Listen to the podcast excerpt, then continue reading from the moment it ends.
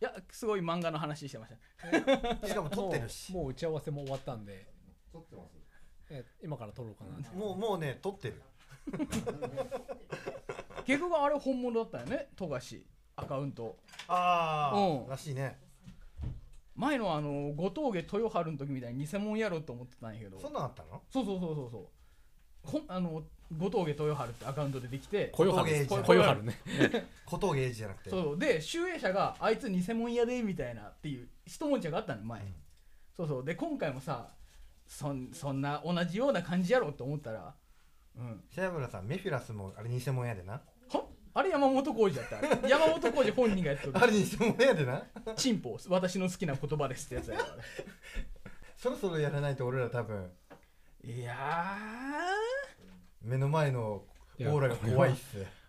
見れねいやそもそもねこれは全くあのその始まる前のこのアバンタイトルの茶番にも使えないですし、えね金賞号言ってるしねねこの人。1秒も1秒も使えませんから、ーうんこ私の好きな言葉です。とかね嫌いな言葉は？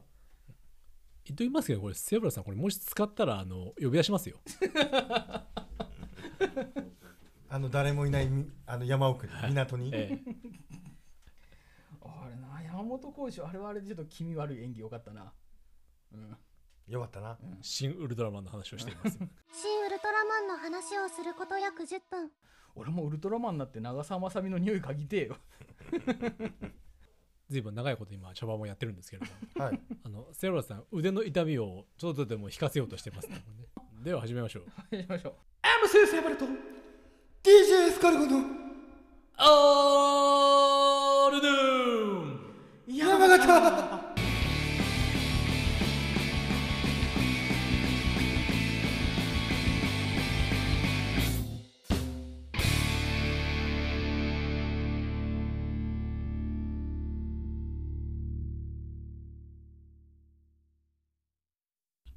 なんでその死にそうなんですか？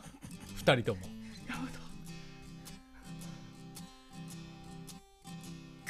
お前や。ユリアン・レトリーバーですかね。声が出ないよ。声が出ない人でした。何の演技ブラもなかったです。あの声が詰まって出ないユリアン・レトリーバーのネタかなと思いましたけれども。違ったようです。豚です。豚バナです。矢入りの工場で矢入和夫社長と会った時もこんな感じだった俺。こいつがポール・マッカートニーとかのギター作っとるおっスさんなんやーパースターってあった時のね気づいた。ら一期一会買っとったそんな MC セブラです。はい。背脂の強敵と書いてあ普通に来やがる友と呼ぶこいつは特に名前に由来はない DJ エスカルゴです。あなたが尺を取りすぎたせいですよセ えーそんな二人の代わりにしきれない代わりに松田そばです。この番組は岐阜県山形市の141スタジオから平成元年度生まれのおっさん3人がお笑い夏休みのどうでもいい昼下がりトークを繰り広げる非生産的サブカルバラエティラジオです。エスカルゴさん、切るのはやめてください。切るのはね。かけがえのない俺だぞ。かけがはい、えのないオールの俺だぞ26数回か、えー今回もだいぶ温度差高低差でリスナーの皆さんを耳をキーンとさせていくような内容となっております。オープニングトークですがエスカルゴさん打ち切り漫画特集で語りきなかったビーチについて語っても。山形の皆さんこれこんばんぬはい。ていやえ合わなかったのでもう一回やります。あのマイクも倒れたんでね。はいこいつもこんなグダグダな感じでやっておりますけどね。はいオープニングトークですがエスカルゴさん打ち切り漫画特集で語りきれなかったビーチについて語っても。こんばんぬ合わねえな全然合いませんね。まさかの2週連続ですけど全然合いません。こんなに続けてたらリスナーの気が触れてしまいますよ拍手ありがとうございます。やってませんよ。SMDJ のエスカルゴと。MC の M はマゾの MMC セブラです。お恥ずかしい。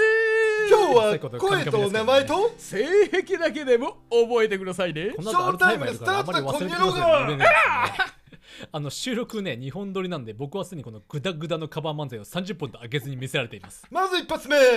まずビーチプレイビーチプレイああ赤い撲滅ミンチちゃんが俺の部屋に来ねえかな。なんかズンの飯尾さんのネタみたいですね。背脂ちゃん。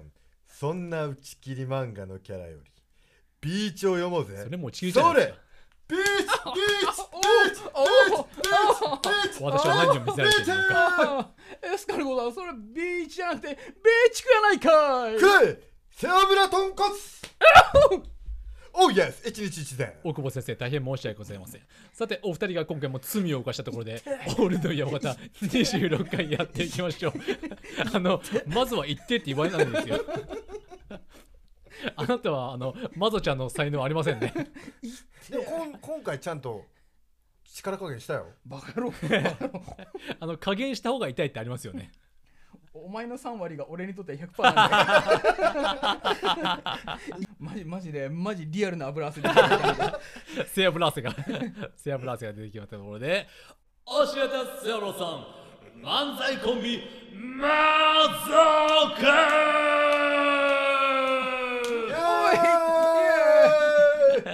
グロッキーです。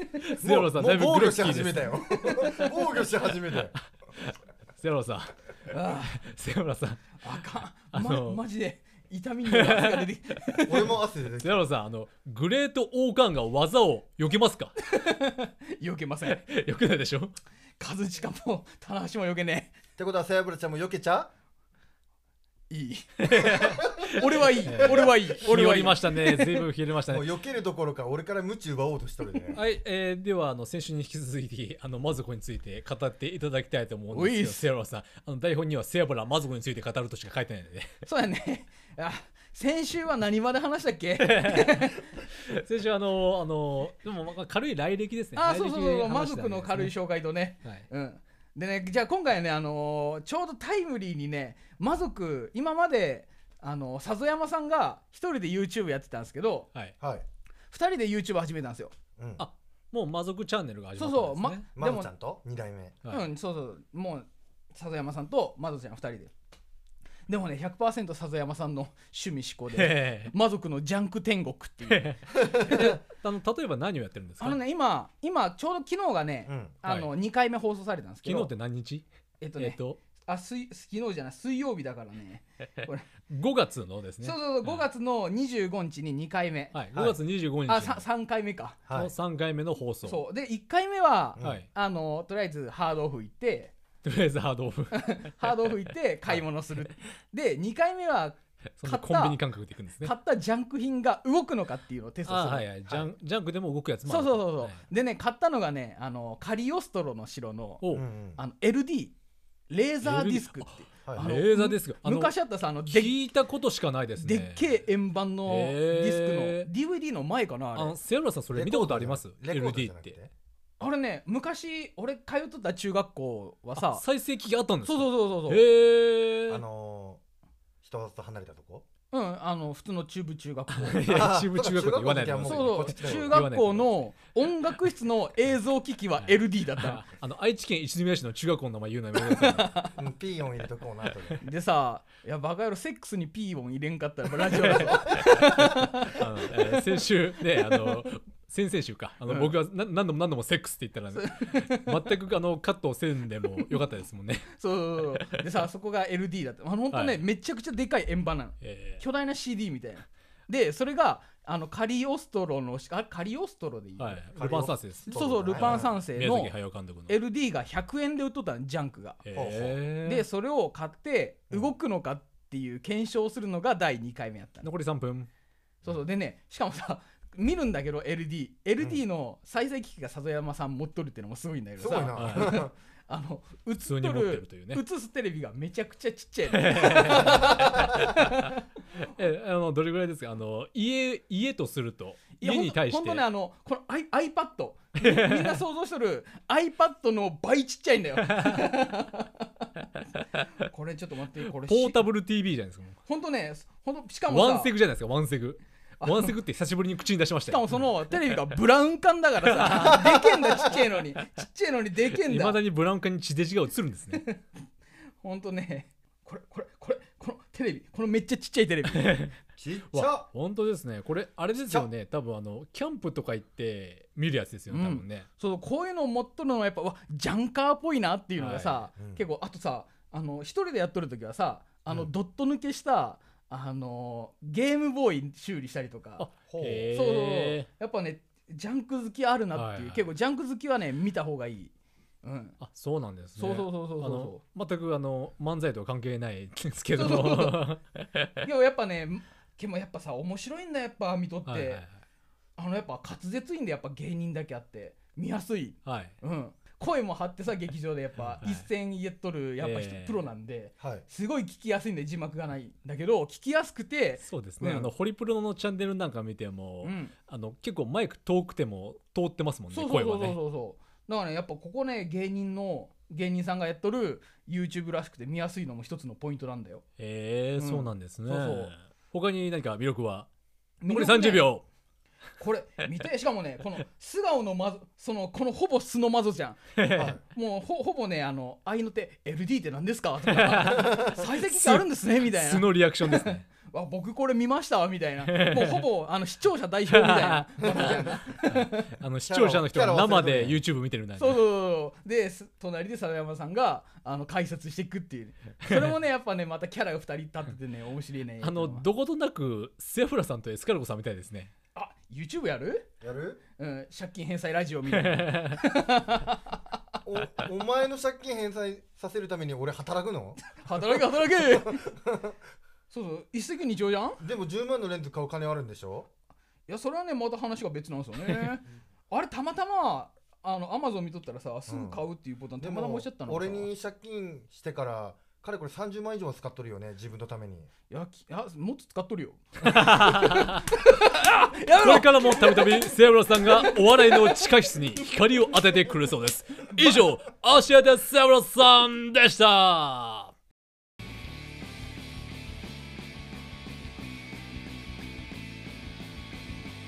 ム先生バレット DJ エスカルゴのオールドゥ山形。MC セフラアルツハイマー征服を語る。後から痛くなってくんな痛みは後から来る。奴の痛みは長く残る。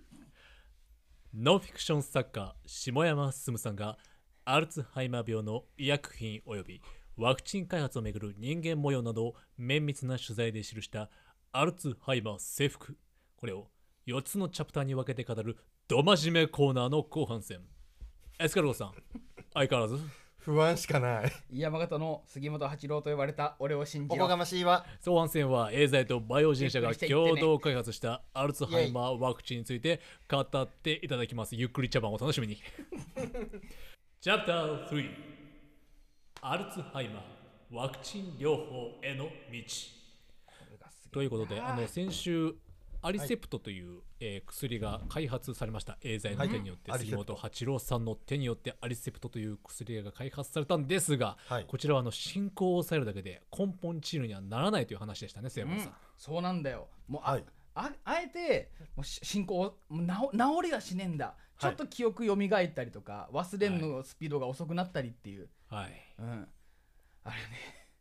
うん本当でもやっぱそこはエーザイは、さエーザイの目標は治すことなんだよ。そうなんですそうね。ね。そうそう。でエーザイだけじゃないもうこれ全世界のもうがあの博士たちの目標の一つでもあるんだよ、はい。はい。うん、このね治すことができない難病を、えーはいまさにうん。アルツハイマーを征服するたそめにね、う征服するために世界各国いろんな人が立ち上がってはい。地の巨人たちが。そう本当な、ロシアとウクライナもう争ってる場合じゃねえんだよマジでこれ。随分ポリティカルな今回は。セオロさな。ん後半戦から随分と。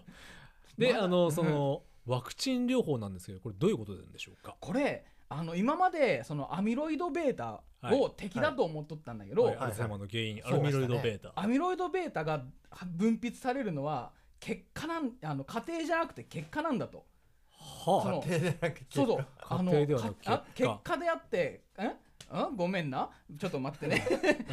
アミロイド β が出た時点ではもう遅いんだと。もうはいはい。そいつを相手にしてたらダメなんだっていうのを。あもうそう。その時点でドミノ倒しは始まってるという。そうそうそうそうそうそう。出させるなみたいな感じ。そうもう出させんだその、はい。あ直すんじゃなくてならないようにしようっていう。そのうん。アルツハイマーのドミノ倒しの最初の時点で止めてしまおうというそうそうそううそうそうそう。でアミあのアルツハイマーなんてさ、はい。その先祖がなってくから分かるん、自分がなるかならないか、遺伝子っていうのがあるっていうことは先週、ね、そうそうそう。話がありましたけれども、もう遺伝が遺伝したら100%発症する。はい。だから父母祖父祖母とかなってれば自分もなる可能性があるから、はい。ならないようにまず予防しようぜっていうのがまずそういうとこになったんだよ。なるほど、はいはい。残り3分。でそうなったのが本当ここ数年の話なのエスカルゴさん。本当に数年本当ここ数年。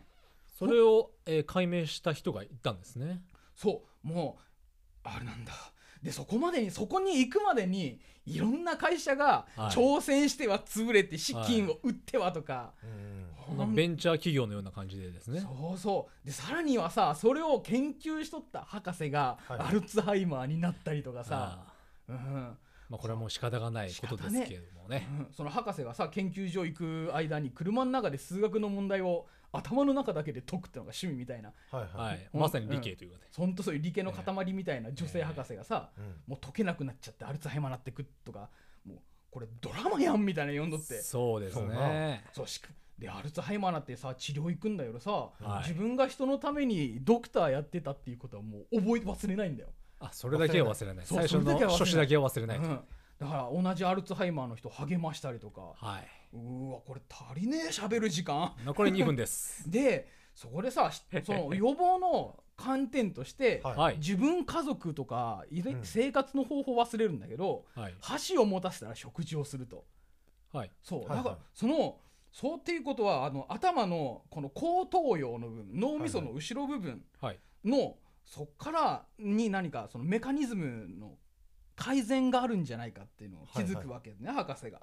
ちょっと分かりにくかったんでもう一回言っていただけていいですか、あのね箸を持たせたら食事をするっていうのは絶対共通するんだよみんな。はいはい。必ずあの持てば使うんですね、そう持てばう使うんだよ。反射みたいな感じ。反射みたいに。ああへえそうなんですね。でその反射する脳はこあの後頭葉って言って脳の後ろの部分、はいそうそこだけはなぜかみんなほぼ無事なのよ、えーはいはい。アルツハイマーがうんこう進行してこない場所なんですね。そうそうそうそう、ん。で忘れ、へー。もうそこまで忘れたらもう末期でもう死ぬしかない。ちょっとはあ言い方悪いんだけどね。えはいーうん。でそこからじゃあこの後頭葉に何かメカニあの守るものがあるんだろうっていうので、はい。脳内ホルモンにちょっと目をつつけた博士な博士がいて、はいはい。はい。で24そこから24種類のアミノ酸タンパク質を摘出。はい。で研究してヒューマンにちょっとやめなこのパターンでいくとまた足りねえな。でさしかもその博士がさ1分30秒です。その博士がしかもさ胃がんになってしなくなっちゃうんだ。あら。うんあ最終的には。そうそうそうそう。なんですね。でそっからその間にさあのあのエラン社っていう一緒に戦っとった会社がはい。あのファイザーに売ったりとかさ、ん。ジョンソンジョンソンにデータ言ったりとか仲間がだんだん聞いてくのねもはい。うでそこでさアイスランドがあのこれねあのゲノム配列をその脳のゲノム配列って遺伝子、うん。遺伝子情報を40万人調べるっていう大掛かりな研究を始めるの。あらおう。く国国を挙げて。はいはい。あのアイスランド40万人ってことはほぼ全人口じゃないですか。そうほぼ人口ほほぼ人口、ね、アイスランドの全人口40万人ぐらいですよね、多分。でその中でアルツハイマーになりにくい遺伝子っていうのを探り当てたの。40万人、えーすごいよそうそうそう。でそこでさっき序盤に話したそのアミロイド β は引き金じゃなくてただのか20秒、結果なんだって。はい。そうそう。でさそっからさ15秒。あのーちょっと待って。あのの間に時間がどんどん過ぎていきます。10、9、8、7、あ6喋りたいことあるわまだこれ。4、3、2、1。諦めるのや、諦め 諦めちゃダメでしょ。もうみんな本読んでくれこれ諦めないで諦め本読んでくれ本読んでくれとりあえずこの先はい、兵書ね、時間切れになりました。ということで、次のチャプター参りましょう。チャプター4。ワクチン治験終了。エーザイたちの戦いはこれからだこれからだこれからこのこれからだ。あの。セアブラさんもあの随分今日は戦っていらっしゃいますけれども 時間との戦いはね。俺さこの本読むきっかけになったのが、はい。このワクチンの、あのー治験完了のニュースを見たんだよ、アデュカヌマブエレン・ベセスタットの治験失敗。しかし大規模データの新解析で新薬承認申請がなされたということで、うん。2020年アメリカ食品医薬品局 FDA に申請がなされたということなんですよね。そう俺このニュースを見て、はい。この本読むきっかけになったんだよ。なるほど。当時のさ、うん。2020年のはい。この時期夏のニュースってさ、はい。ほんとクソみたいなニュースばっかだったよへどんなのあったっけ？あのオリンピックのバッハが日本に来たけど2週間隔離されなかったとかさはいはいあのオリンピックのこあの演出家が過去にナチス虐待のコントをやってって解任とか、ー今日暑いですね瀬山さん。そういうさバカなニュースばっかしかやらねえのよ。いはいはいはい今日えらい暑いですそう。ねでそっからさそのま中にからアクセルが入ったの このニュース出てくるんだよ。アルツハイマーのメカニズムが分かり、はい。治験が終了と、はい。これから薬また製造頑張るよみたいなニュース、はいそう。でこちらが、えーうんエーザイとバイオジェン社が共同開発した新しい、えーアルツハイマーワクチンということで。そうそう。でねその治験は明白で説得力の説得力のある結果であったっていうのもちゃんと FDA が発表したんだよ。はい。はいそうそう。明確の説得力。でそれでね、エーザイとバイオジェン株価が高騰したっていうのも。そりゃ上がりますよね。うん、でさこはい。れすげえんだ、であの すげえんだしか言ってねえよこれ。え残り3分30秒になりました。であのこれ全あの世界がさはい。あの連結して、はい。はい。アルツハイマーのこういう結果薬が出たら、うんうん。その新なあのなや症状に悩んでる家族とか本人たちに伝えますよっていう組織を作ったのよエーザイが、はいはいそうそこでさうん。あの日本いろんな人が世界中から集まるわけ。うん。あのまず発表会に。はい。その中にさあの先週話したあの青森の陽子さん東北の、はいはい。はい。その家族たちも参加するんだよ。はあなるほど。そのそ東北では末期と呼ばれているアルツハイマーになってしまった方が、そうでそのアルツハイマーの病気名前がつく元となったそのね本人の家族たちが来て、はいで当時の陽子さんの写真をもとにさみんなちょっとあの説明すんの？そのアはい。ルツハイマーはこんな病気ですよとか、はいはい。こんな風に忘れ忘れてきますみたいな、はいそういう悲劇をやっぱね家族本人が語っていくからすごい衝撃的だったなんだよ。ど。あの杉本博士もいらっしゃるんですか？そうそうそうそうそう。杉本博士もでみんなねはあもうその頃にはもう筑波研究所に戻られてたっていう、うんそうそうで拍手喝采で迎ええられてさ、ーあの人事部からまた再び戻ってきました。えーいろいろありましたけれども。ねえーあのしくじり先生とかでも出れ出れそうですね。そうやね でさやっぱさ上司を殴って人事部に行ったしくじり先生みたいな。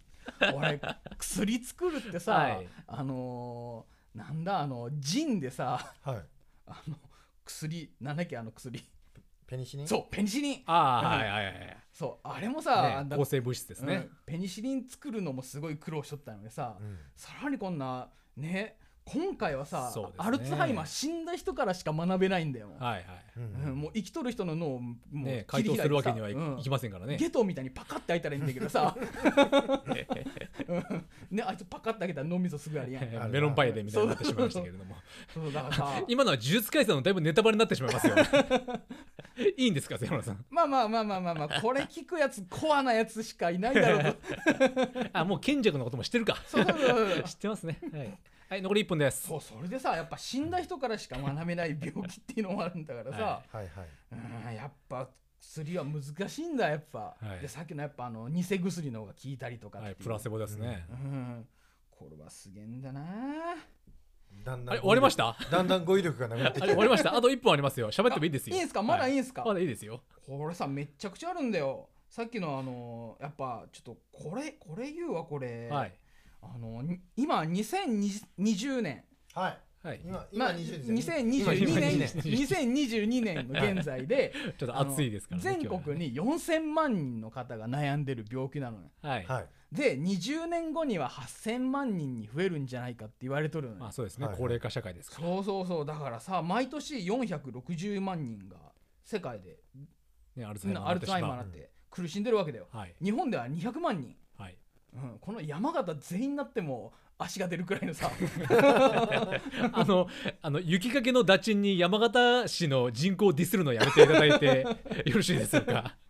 俺一人人生に3回くらいになっても足出るっていうレベルの人がなっとるの今、はいはい。うん、そうそうそうだからさそんだけさやっぱ苦しんでる人が多いからやっぱいち早くね治験終わってこれからもう、うんね俺らの子供の世代にはアルツハイマーそんなんなるやつおんのみたいなああそうなってくれると、うんそうなってくれるとね。いいですね、だからさもうそれ簡単にまとめんなら俺たちの戦いはこれからだってさ、はい、そういうことです、うん。あのアルツハイマース本当に征服する日を願って、そう、えーこれね。またいつか語りたいと思います。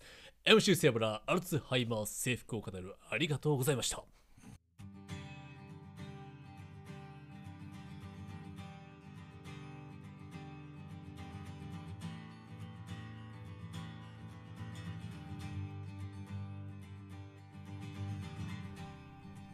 エンディングトークオールの山形第26回が終わりました。今日はずっと体を張り続けているセアロさんいかがでしたか？気持ちいいですね。あの声が弱々しいですけど、セアブラちゃん MC の M は？あの大丈夫ですか？あの顔がね油汗まみれですけどもセアロさん。マジで痛いの M とやめろ。いやこいつ先端丸めてさ攻撃力高めてあやる 本当だ。いつの間にかあの収録の合間に工作を していましたね。もう打撃武器になっとるほんとこれ。あきまへん。フレイルみたいになってますだっね今ね。て俺の趣味セアブラちゃんをいたぶるところじゃん、俺の痛みがセアんエスカルゴの幸せみたいなとこあったよ。そうそうそう。であの今回あのちょっとあの趣向を変えてというか収録前に公園に行きましたけれども。行きました。今回はもうあの美濃屋に行きましたね山形市の。行きました。大森食堂。うん。あの僕はあの冷やし中華をあのな新しく始まった。夏だね。はい。夏夏。あのセルバさんも随分夏めいたものを食べてましたけど、うんあの冷やしたぬきタヌキがタヌキ食った？であの、あのこれはあの僕が申し訳ないんですけどあの七味があったんでかけてあげたんですよ。そうそうそう。レンゲの中に、そね、したら俺ねうん。セロラさん辛いもん全然ダメなんですよね。俺さワンプッシュか多くてもスリープッシュくらいやろうと思ったらさ止まんねえんだってそういうさんの手がレレンゲが真っ赤っかになったと思うねあのなんかしこっとる時の手みたいなさ動きしてたやめてください。ほんとあの自分磨きしとる時みたいなさ。さそんなこと言ったらまた飲まされるよほんと自分磨いとる時みたいなふわーってだんだん赤くなっていくのよ。俺って だんだん赤くなったと？であのそれをあのちょろっと飲んだんですよね、うん。うそれはさいてんだ。辛いんじゃねえよ。いてんだよ。んでもエスカルゴさん普通に飲みましたよね、うん、一気飲みでガッて飲んであー何が痛えの、うん。強がんなって。本当にその辛みが ダメなんですよね、うん。セアブラさんは。あかんあかんあれ、うん、辛くねえ。痛えもん。だからあれあれ今日。大丈夫だった俺シャトレーゼに書き込んだってさ。その後ね、うん。近くにシャトレーゼがあったから。今口と腕どっちが痛い腕。さすがにもう口は終わりましたからね。アイスも食べて。あもう俺ね大福アイス食う前に俺シャーベット食ったんだ 駐車場で。